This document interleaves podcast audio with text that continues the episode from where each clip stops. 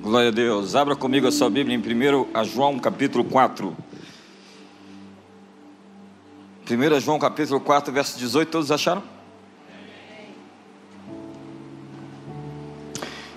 No amor não há temor. Antes o perfeito amor lança fora o medo. Porque o temor traz consigo o tormento e aquele que teme não é perfeito, não é aperfeiçoado em amor. Glória a Deus. O medo é um assunto recorrente na Bíblia. Você vai ver pelo menos 365 citações bíblicas sobre não ter medo. Uma para cada dia do ano que vem. Então, no próximo ano, em 1 de janeiro a 31 de dezembro, você vai ter uma mensagem dizendo a você assim que você acordar, não tenha medo.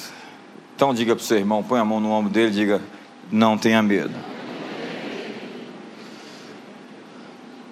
A palavra homem é a palavra antropos. Antropos quer dizer estar de pé e olhar para cima. O homem foi feito para estar de pé e olhar para cima. Mas o principal inimigo de estarmos de pé e olharmos para cima é o medo. O principal ataque do inimigo é o temor. Você vai ver tantos textos na Bíblia quando passares pelas águas, elas não vão te afogar. Quando passares pelos rios, eles não vão te submergir. Quando passares pelo fogo, ele não te queimará, nem a sua chama arderá em ti. Não tenha medo. Em me vindo o temor, hei de confiar em ti. Salmo 56, verso 3.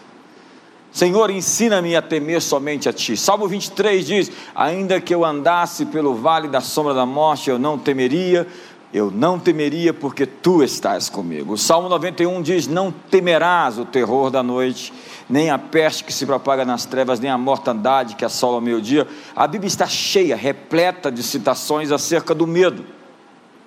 E o texto que eu li diz que não dá para conjugar amor e medo, porque são as raízes dos demais sentimentos. Você se move pelo amor ou você se move pelo medo. Algumas pessoas com medo de não casar, casam com o primeiro brucutu que aparece. Com o primeiro rinoceronte. O medo é o pior dos conselheiros. Diga para o seu irmão: o medo é o pior dos conselheiros. Tomar decisões baseado no medo sempre gera confusão. O principal ataque do inimigo é o medo, porque o medo é a fé no inimigo. O medo é a fé no outro reino. Para lhe tirar do seu papel, do seu chamado, o inimigo lhe dá outro foco, outro retrato, outra perspectiva, até mesmo outro objetivo, porque pecado, harmatia, é, é raro alvo. E por, mes, por vezes nós estamos olhando para o alvo errado. O medo é concordar com o inimigo. Põe a mão no ombro do seu irmão e diga: o medo é concordar com o inimigo. E quando você tem medo, você empodera o inimigo, você empodera o mentiroso. Deus diz: não tenha medo tantas vezes, porque Ele quer nos atentar para olhar, focar o alvo certo. Diga o alvo certo. O alvo certo. Há uma diferença entre fatos e verdade. A sunamita disse, mesmo com seu filho morto, ao seu marido: a Geazi, o servo do profeta, está tudo bem. Ora, o fato é que não estava bem, mas a verdade é que estava bem. Fé não é uma recusa de encarar os fatos da vida, mas é uma recusa de concordar com aquilo que está errado na nossa vida, dizendo que as circunstâncias podem ser alteradas se nós nos movermos por fé. A sunamita disse: está tudo bem, porque ela não atentou para os fatos, mas para a verdade. Reconheça os fatos, mas diga a verdade. Diga para o seu irmão: reconheça os fatos, mas diga a verdade. Mas o que é a verdade? Jesus disse: Eu sou o caminho, a verdade e a vida. Jesus disse: A tua palavra é a verdade. Quantos tem uma promessa de Deus aqui para 2016? Quantos tem uma promessa de Deus aqui já para 2015? Então diga para o seu irmão: Essa é a verdade. Você tem uma promessa de Deus, e quando você tem uma palavra de Deus, vão passar céus e terra, mas a palavra de Deus não vai cair por terra. Diga para seu irmão: a palavra de Deus para a sua vida não vai cair por terra. Porque não é sobre mim, é sobre Deus. A sunamita chega para o profeta e diz: Ei, não é sobre mim, é sobre você. Foi a promessa que você me deu, é sobre o teu Deus é sobre o nosso Deus. No livro de Isaías, capítulo 51, a Bíblia diz: Eu sou aquele que vos consola. Quem, pois, és tu? Pergunta para o seu irmão: Quem, pois, és tu? Para ficar com medo. E quem é você para ficar com medo, irmão? Intima ele, fala assim: Quem é você para ficar com medo? Quem é você que teme o homem mortal ou o filho do homem? Se eu sou o teu consolo, olha o meu tamanho. Olha o verso 13. Quem és tu que te esqueces do Senhor? Diga quem é você que se esquece de Deus? Que te criou, que estendeu os céus e fundou a terra, e temes continuamente todo dia o furor do tirano que se prepara para destruir. Onde está o furor do tirano? Não tenha medo dos terroristas. Não tenha medo dos tiranos. Não tenha medo das doenças. Não tenha medo da morte. Ele venceu tudo isso. E Deus está dizendo: quem você acha que é para ficar com medo? Quem és tu que te esqueces do Senhor? Você realmente acha que é sobre você? Deus está dizendo: é sobre mim. Lá no livro de Ezequiel ele diz: Eu vou vindicar a santidade do meu nome em você. Ei, não é por sua causa, não é pelo seu nome, mas é pelo meu nome que está em você. E aí o Salmo 115 diz assim: Não a nós, Senhor, não a nós, mas ao teu nome da glória, por amor da tua misericórdia e da tua fidelidade, porque diriam entre as nações: Onde está o Deus deles? Ele está dizendo uma oração muito correta. Ele está dizendo: não é por minha causa, Senhor, mas é por causa do teu nome que está em mim. Porque vão dizer por aí: cadê o Deus deles? Quantos tem um argumento para orar hoje poderoso em nome de Jesus? Quantos tem um argumento para orar hoje para a cura se manifestar? Para o divórcio não acontecer? Para a unção transbordar? Para você pagar suas dívidas e não ficar por aí como mal pagador?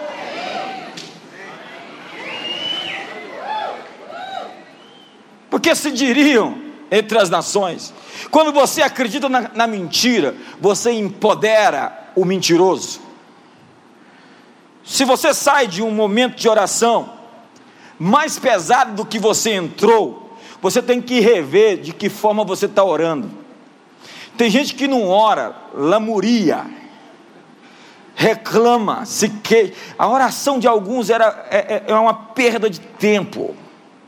Veja a ladainha de Abacuque, reclamando o tempo todo diante de Deus: até quando, Senhor? Injustiça, o justo oprimido pelo injusto. Você não pode orar o problema, você tem que orar a solução. Quantos estão me entendendo aqui hoje? Em nome... Jesus diz: O que queres que eu te faça? É isso que você tem que orar, é o que você quer que Deus te faça. Senhor, eu quero que o Senhor sabe. Então põe a mão no ombro do seu irmão hoje. E ora por ele hoje. Ora, ora, ora para ele pagar todas as dívidas no dia, antes do dia. E que ele tenha para si e tenha para os outros. Faça essa oração.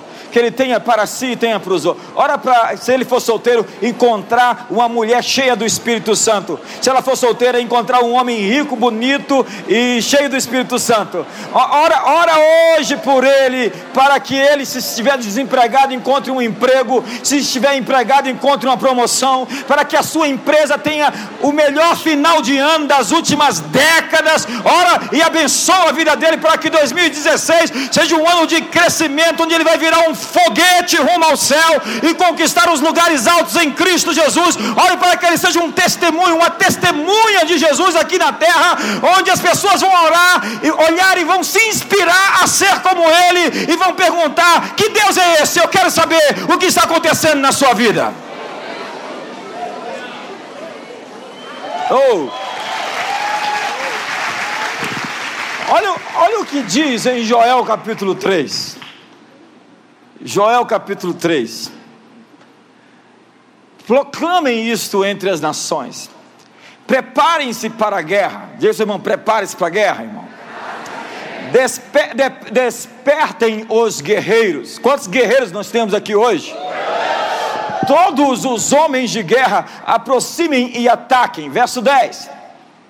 Fogem os seus arados, fazendo deles espadas e de suas foices façam lanças. Transformem o objeto do seu trabalho em instrumento de guerra. Diga ao fraco: sou um poderoso guerreiro. Na minha tradução é: diga ao fraco, eu sou forte. Vamos dizer: eu sou forte. Vamos lá todos? Eu sou forte. Está melhorando. Não é que nem um He-Man eu tenho a força.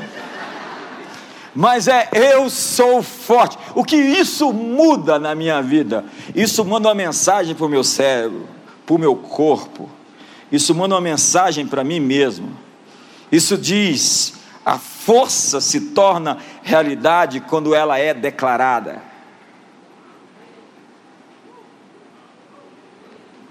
Eu sei que alguns já abusaram disso, abusaram muito dessas coisas acerca de confissões. Mas quando Deus te chama para uma batalha, é porque você já está equipado para a vitória. Põe a mão no ombro do seu irmão, diga: Você já está equipado para a vitória. Talvez você está querendo receber uma palavra ou uma profecia de alguém tentando se animar.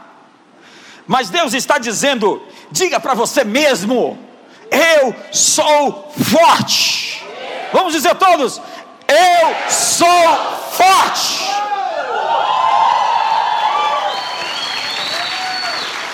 Declare a sua força, e isso se tornará uma realidade. Anime a si mesmo.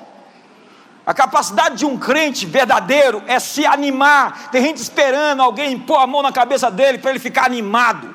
Tem gente que vai ficar careca de tanta gente impor a mão na cabeça e não vai ficar animado. Crentes precisam se reanimar sozinhos. Precisam encontrar o caminho sozinhos. Começa a orar assim, está fechado, se sente oprimido. Daqui a pouco você vira um tufão no inferno. Daqui a pouco você está explodindo os demônios. Daqui a pouco você vira um rolo compressor passando por cima de tudo. Tem gente que um dia está bem, no outro dia está mal, oprimido. A Bíblia diz que Davi soube se reanimar no Senhor. Deus disse para Ezequiel: põe-te de pé e eu falarei contigo. Deus está dizendo: eu não falo com você enquanto você ficar prostrado, Ezequiel.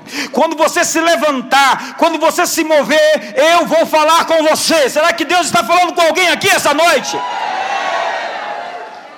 Diga o fraco, eu sou forte, porque a fé fala.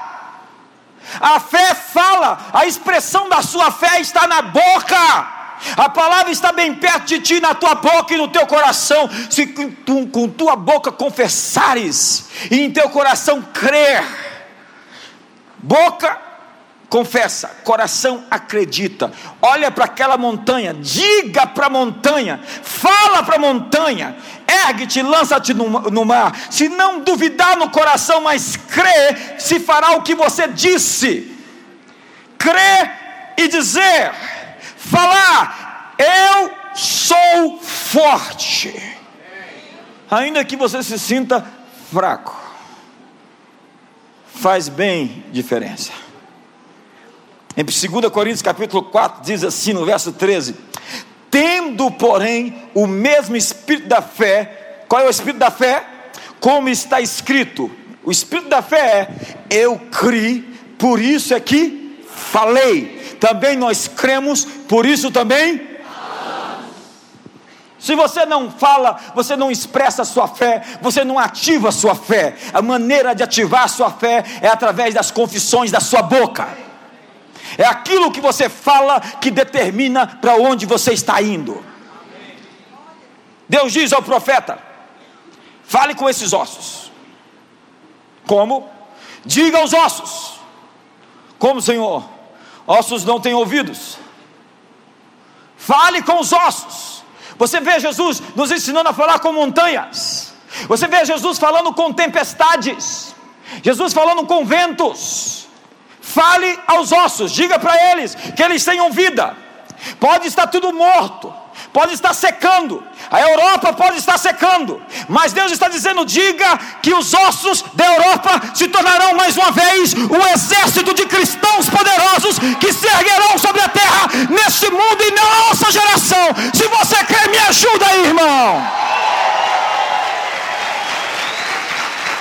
Desde a Segunda Guerra Mundial, o cristianismo começou a diminuir na Europa muito também por causa do pouco caso que eles fizeram, a igreja fez com relação à morte de milhares de judeus. Mas Deus está começando a sarar a terra, igrejas poderosas estão emergindo em todo o continente europeu. Eu estou vendo fotografias de igreja na Alemanha de 10 mil pessoas. Igrejas como a nossa aqui em Brasília estão emergindo na Europa. ossos secos são um fato. Mas Ezequiel, fale a verdade para os fatos. Diga para o irmão, fale a verdade para os fatos. Não, vire para o outro irmão, diga, fale a verdade para os fatos. Fale para o seu corpo adormecido. Diga para si mesmo, fraco, eu sou forte. Deus está falando diga o que eu estou dizendo e veja o que eu vou fazer.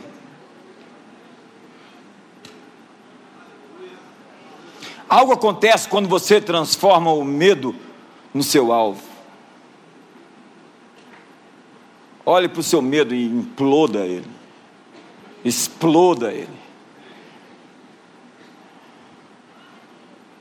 A propósito, faça aquilo que você tem medo. Tem medo de água, vai mergulhar. Entra numa aula de mergulho. tem medo de ser dispensado, levar um fora. Tenta hoje, se levar um fora, amanhã você tenta de novo. Pela sua insistência, lembra da Bíblia falando? Para insistir, insiste todo dia, que ela acaba se dobrando, irmão. Algo acontece quando você transforma o medo no seu alvo. Anime a si mesmo. Diga para o seu irmão: tenha bom ânimo. Você sabe o que Jesus nos diz? Jesus nos diz para a gente se animar. Ele diz: No mundo tereis aflições, mas tem de bom ânimo. Fica animado, irmão. Você está animado aqui? Deixa eu ver se você está animado. Josué está lá, está lá olhando para a terra prometida, sete nações mais poderosas, e Deus diz: coragem, tem de bom ânimo, Segunda vez, coragem, entende? Terceira vez, Deus estava motivando Josué. Nós precisamos nos reanimar em Deus.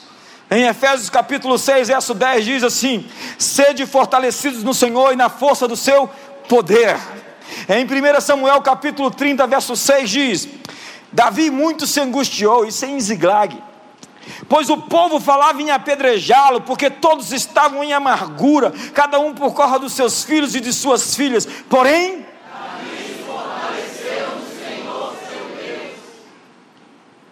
Essa é a diferença de um Davi para o resto. Ele é capaz de no momento de perda, de prejuízo, onde tudo está dando errado, se levantar, se reanimar no Senhor, se erguer e lutar contra o inimigo. E no Salmo 18 ele diz: Persegui os meus inimigos e os alcancei, e só voltei depois de ter dado cabo deles. Diga seu irmão: nesse final de ano você vai destruir todos os teus inimigos. Os demônios vão virar fumaça, irmão e vão desaparecer.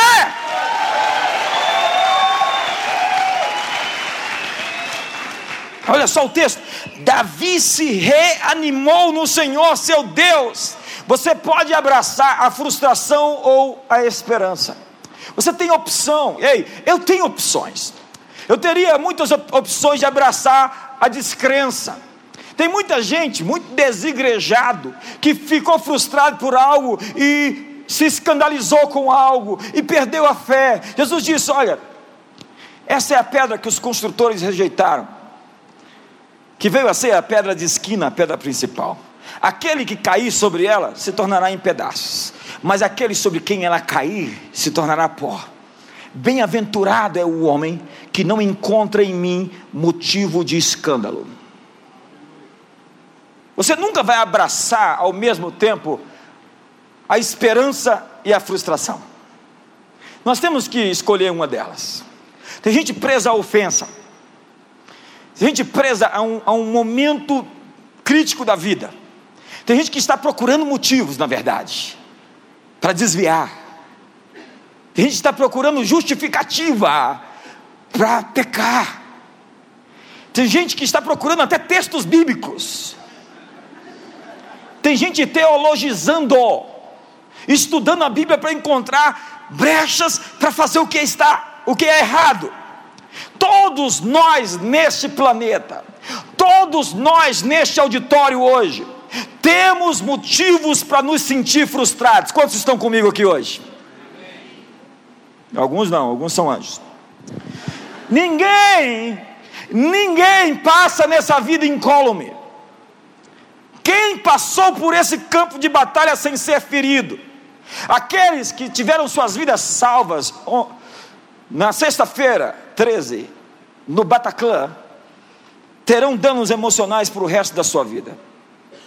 O soldado William Craft, do tricentésimo quadragésimo primeiro regimento de infantaria, disse: Creio que fui o único em toda a campanha a passar por todo o caminho através da Normândia sem ficar ferido. Mas a verdade é que todos em algum momento fomos feridos. E teríamos motivos para não prosseguir. Você não pode abraçar a fé e a decepção juntas. Você vai ter que abrir mão de uma delas. Ana, Ana, podia ter abraçado a decepção de não poder ter filhos. Ela podia justificar a sua amargura. Ela podia ter se tornado uma pessoa ácida, como a sunamita. Mas ambas fizeram das suas crises plataforma para testemunhos poderosos em Deus. Ela queria ter mais filhos do que preservar a sua reputação. Então ela abriu o bocão no templo e o sacerdote diz: O que fazes aqui logo cedo tão bêbada? Mas quem precisa de um milagre não tem reputação a zelar. Quem precisa de um milagre põe a boca cheia de batom no pó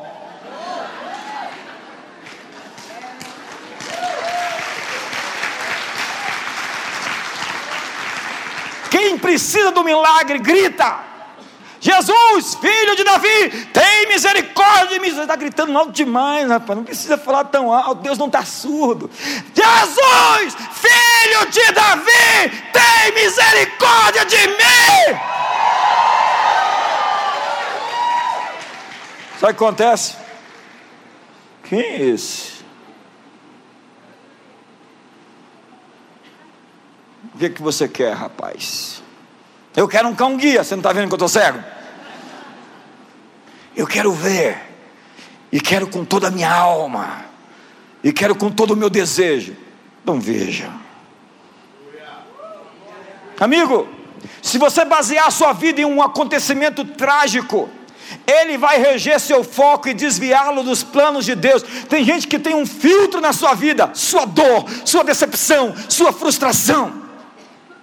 Um dia aconteceu algo ruim, ele vê a vida inteira através, mediante aquela ferida.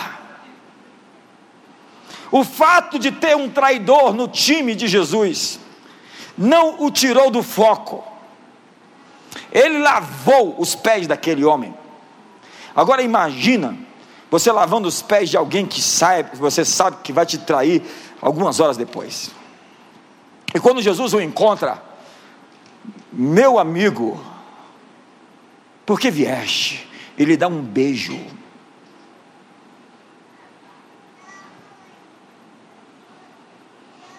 Tudo o que acontece foi enviado por Deus ou será usado por Deus. Portanto, seja guiado pela convicção da bondade de Deus. Diga, Deus é bom. Diga, Deus é muito bom. Diga, Deus está me conduzindo pelos pastos verdejantes pelas águas tranquilas. O apóstolo Paulo fez uma declaração aos crentes da Galácia: No devido tempo nós escolheremos se não desfalecermos. Diga ao seu irmão: se você não desfalecer, você vai colher. Cada semente tem uma data de vencimento, e muitas das sementes que você semeou anos atrás estão na época de colher agora. Há muitas colheitas chegando para você esse final de ano. Há muitas colheitas chegando para você em 2016. Se você acredita, enche o seu peito. Dá o maior grito de júbilo que você puder dar.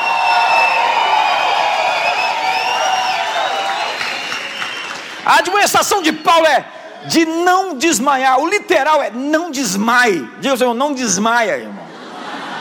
O significado hebraico transmite o nível de frustração de quem quer, mas não deve jogar a toalha. Diga seu irmão, não jogue a toalha.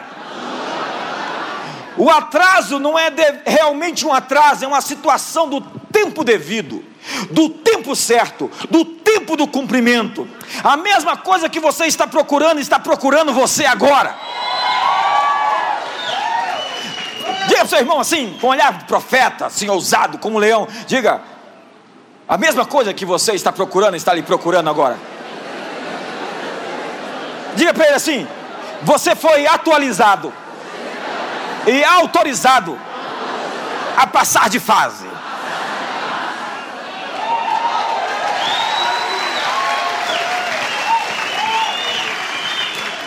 Diga para ele assim: hoje, hoje, Deus lhe comanda a deixar de rastejar para começar a voar.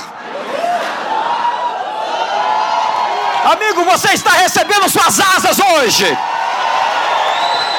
Diga o fraco. Eu acho que você não entendeu. Diga o fraco.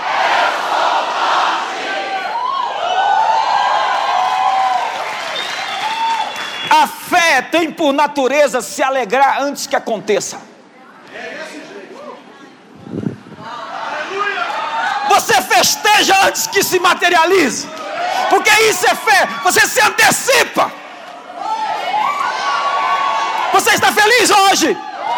Você está alegre hoje? Você pode festejar agora o que Deus vai fazer, ou já fez e vai se manifestar. oh!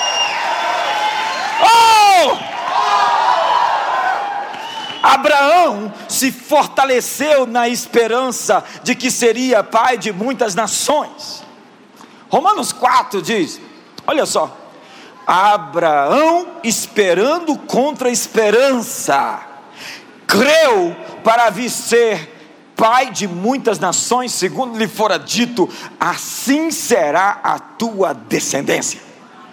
E sem enfraquecer na fé, embora levasse em conta o seu próprio corpo amortecido, sendo já de cem anos e a idade avançada de Sara, não duvidou por incredulidade da promessa de Deus, mas pela fé se fortaleceu, se fortaleceu, se fortaleceu, dando glória a Deus. Glória a Deus! Glória a Deus! A fé não se importa com onde se está, mas para onde se está indo. A fé é a ponte entre o que é e o que será. A fé torna a graça efetiva. Pela graça sois salvos mediante a fé. A fé ativa a graça. Quantos querem ativar o favor extremo aqui? A sua fé vai ativar favor extremo. Eu tenho dito, esse final de ano você vai provar do favor extremo de Deus. A cura é o pão dos filhos, já está na mesa. Diga, seu irmão, já está na mesa. Jesus falou para Ciro Finício: Eu não vou pegar o pão dos filhos e dar para os cachorros. Ou seja, o pão já está na mesa para os filhos. A cura já está na mesa para os filhos. Diga, seu irmão, já está na mesa. Diga, a libertação já está na mesa. Diga, o pagamento das suas dívidas já está na mesa. Diga, a cura já está na mesa. Diga, uma nova unção, um novo poder já está na mesa. Já está na mesa, irmão. A mesa já foi preparada perante os teus inimigos. Deus vai fazer um show, um banquete, uma festa. Vai convidar todos aqueles que não gostam de você para ver a festa que Ele preparou em sua homenagem.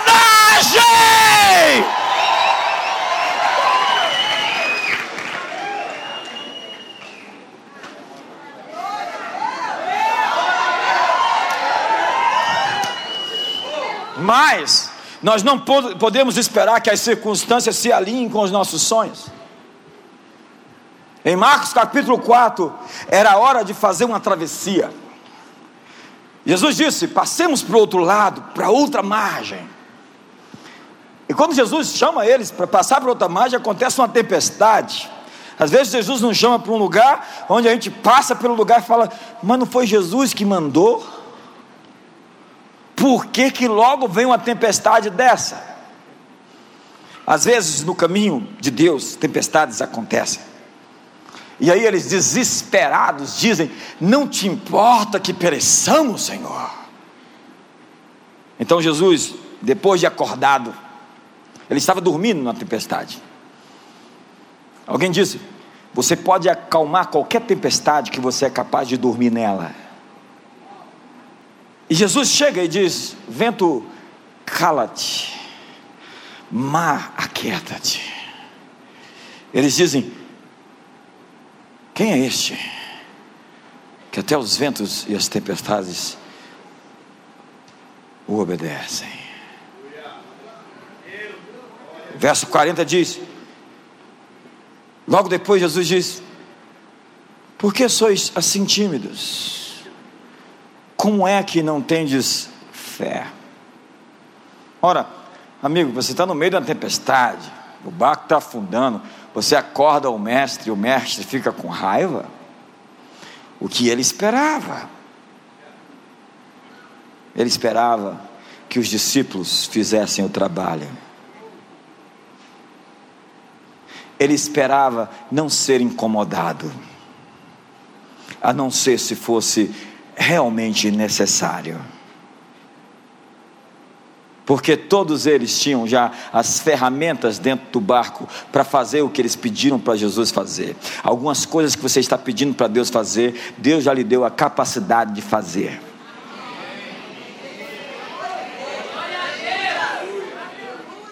Deus não diz aos ossos, Ele diz: fale aos ossos. Deus não queria dizer às tempestades, Deus diz: por que, que vocês não lidaram com a situação?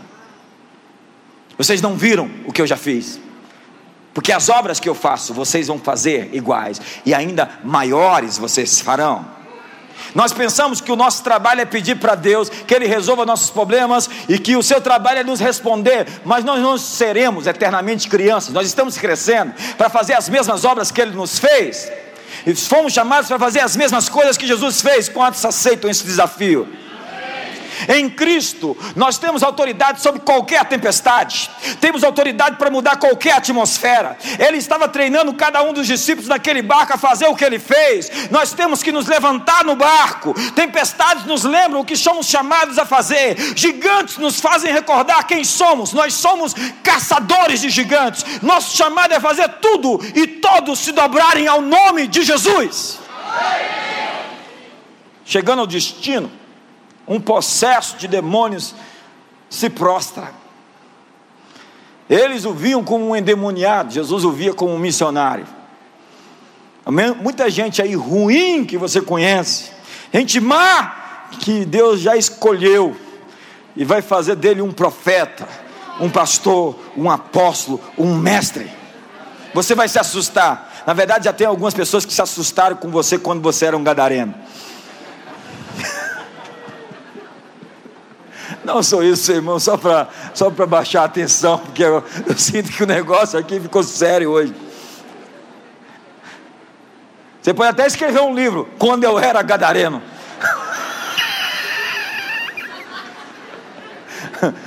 Sério isso, né?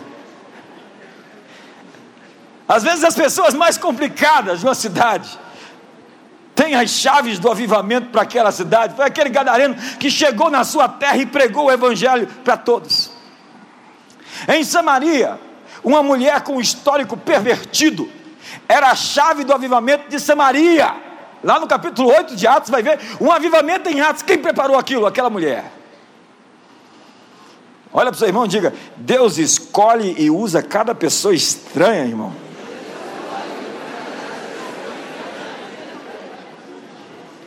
Amigos, o medo é a fé no reino errado. Viver com medo na defensiva é muito perigoso. A postura de tentar proteger o que temos é muito perigosa. Tem gente que alcançou um certo nível de conquista e tenta agora preservar o que conquistou. Olha, acredite, os fariseus fizeram isso. E eles mataram Jesus, querendo preservar o que tinham ganho. Em Cristo, sempre há um horizonte maior, um desafio maior, uma aventura maior. Pergunte ao homem que enterrou o seu único talento. Seu destino começa no seu coração. Pedro afundou porque ele teve medo. Olha o que diz a Bíblia. E ele disse: Vem. E Pedro, descendo do barco, andou por sobre as águas e foi ter com Jesus. Reparando, porém, na força do vento, teve medo. E começando a submergir, gritou: Salva-me, Senhor. Você nunca vai andar sobre as águas, você nunca vai voar até que você perca seu medo. Quanto mais você olhar na face de Jesus com os olhos do seu coração, mais você verá quem você é e está se tornando. Quanto mais as suas energias e pensamentos são focados no seu destino, mais a sua paixão e convicção irão crescer. Há momentos em que não haverá ninguém para ministrar você, e é esta a hora de se virar sozinho, você e Deus. Na história de Maria e de Marta, quando a Bíblia descreve que Maria ficou assentada aos pés de Jesus enquanto Marta trabalhava. Eu até entendo o estresse de Marta. Marta queria fazer comida porque Pedro estava batendo no prato, esperando a comida. Então Marta ficou estressada, querendo trazer a comida, porque tinha um tal de Pedro com fome. Na visão oriental, Maria foi indelicada e foi rude. Na visão, visão de Jesus, ela fez a coisa certa. Porque a coragem de Davi se devia ao seu relacionamento com Deus. Alguém com um relacionamento com Deus é alguém que vence o medo. Quando você olhou na cara do seu pai, você não tem mais medo de cara feia. Quando você conhece o sorriso de Deus, você não tem medo de gente brava. Jesus foi lá e ouviu: Esse é meu filho amado, em quem me comprazo. Aí apareceu Satanás logo depois. Se tu és o filho de Deus, o apóstolo Paulo diz: sede imitadores de Deus como filhos amados. A palavra é mimetzo, que vem da que gera a raiz da palavra mímica. Filhos amados imitam o pai. Filhos que sabem que são amados, copiam o pai, refletem o pai, manifestam o pai. Suas atitudes são as mesmas atitudes do pai. Eu só faço o que eu vi meu pai fazer, disse o Senhor. Quando você sabe que é amado pelo pai, você reflete a natureza do pai entre os homens. Então você não fica tímido, intimidado a palavra intimidar é como te colocar nas, na parede e te tirar a força de reagir. Aquilo que te intimida te controla. Qualquer coisa que te intimidar te paralisa. E Deus não nos deu espírito de timidez, mas de poder, de moderação e de amor. Desperta o dom de Deus que há em ti pela imposição das minhas mãos. Nossa comunhão com o Senhor é a nossa fonte de energia. A Bíblia diz: contemplai-o e sereis salvos. Josafá disse: Nossos olhos estão postos em ti. Vês essa grande multidão? Nós não temos medo dela, porque nossos olhos estão em ti. Paulo disse: Olhai para o alto, onde Cristo habita que significa antropos? Está em pé, olhar para cima. É isso que é cada homem. Estar de pé, olhar para cima. Não olhe para trás. Pare de se comparar olhando para os lados. O que Deus tem para você é exclusivo e sob medida.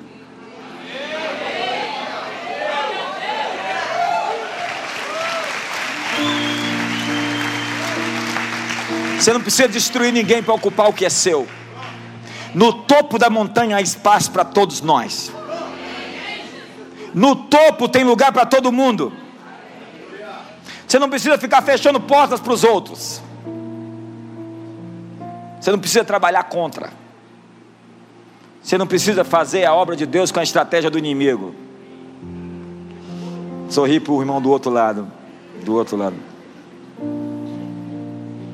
Jesus disse: quando vocês verem todas essas coisas acontecerem, erguei, levantai as vossas cabeças, porque a vossa redenção está próxima. Vamos erguer a cabeça hoje, erguer os nossos olhos, vamos lá? Estão dizendo por aí, estão dizendo por aí, ih rapaz, esse negócio dos terroristas, esses terroristas vão acordar a França que um dia foi cristã e não é mais vão acordar a Europa, vão dizer: olha, vocês voltem-se para Deus agora, vocês me busquem. Deus tem muitas maneiras de acordar seus filhos. E todas as coisas cooperam para o bem daqueles que o amam. Tudo o que acontece, ou foi enviado por Deus, ou será usado por Deus. Diga para o seu irmão: tudo o que acontece, ou foi enviado por Deus, ou será usado por Deus. A boca fala do que está cheio o coração, a fé fala. Esse é o espírito da fé, eu criei, por isso falei. Então profetiza para o seu irmão: diga, tudo o que acontecer será usado por Deus, ou foi enviado por Deus. Mas a intenção do inimigo é tirar o nosso foco criando distrações. Diga para seu irmão, cuidado com as distrações. Sabe, pesadelos são distrações. Tem pessoas que têm pesadelos, opressões. Isso são distrações. O inimigo quer te intimidar através de sonhos. Se você tem sido perturbado nos seus sonhos, é porque o diabo descobriu que você é uma pessoa perigosa.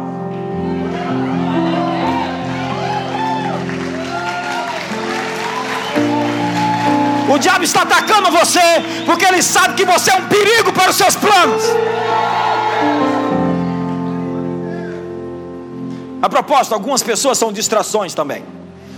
O sucesso é uma distração. Quando você começa a se gabar e achar que ganhou muito e conquistou muita coisa, você não sabe o que Deus tem para você e você está celebrando, fazendo festa com tão pouco. Tem gente que se perde na festa da conquista.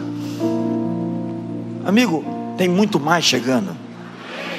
Não, não, não, não, sobe o seu nariz por causa, não sobe o seu queixo por causa disso tão pouco que te aconteceu. Tem muito mais chegando. Baixa a tua bola, dá glória para Deus.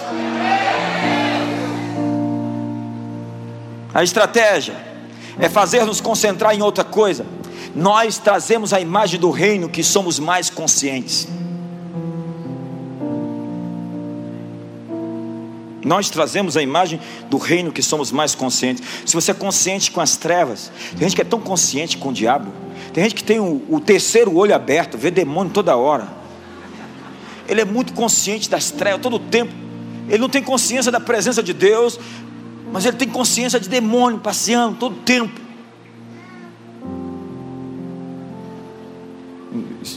Torta o pescocinho, olha para o seu irmão do lado. A nossa comunhão é com o Pai, com o Filho, com o Espírito Santo. Demônios podem tentar te oprimir? Podem. Na verdade, é o trabalho deles. Mas para isso se manifestou o Filho de Deus para destruir as obras de Satanás. Fique de pé hoje.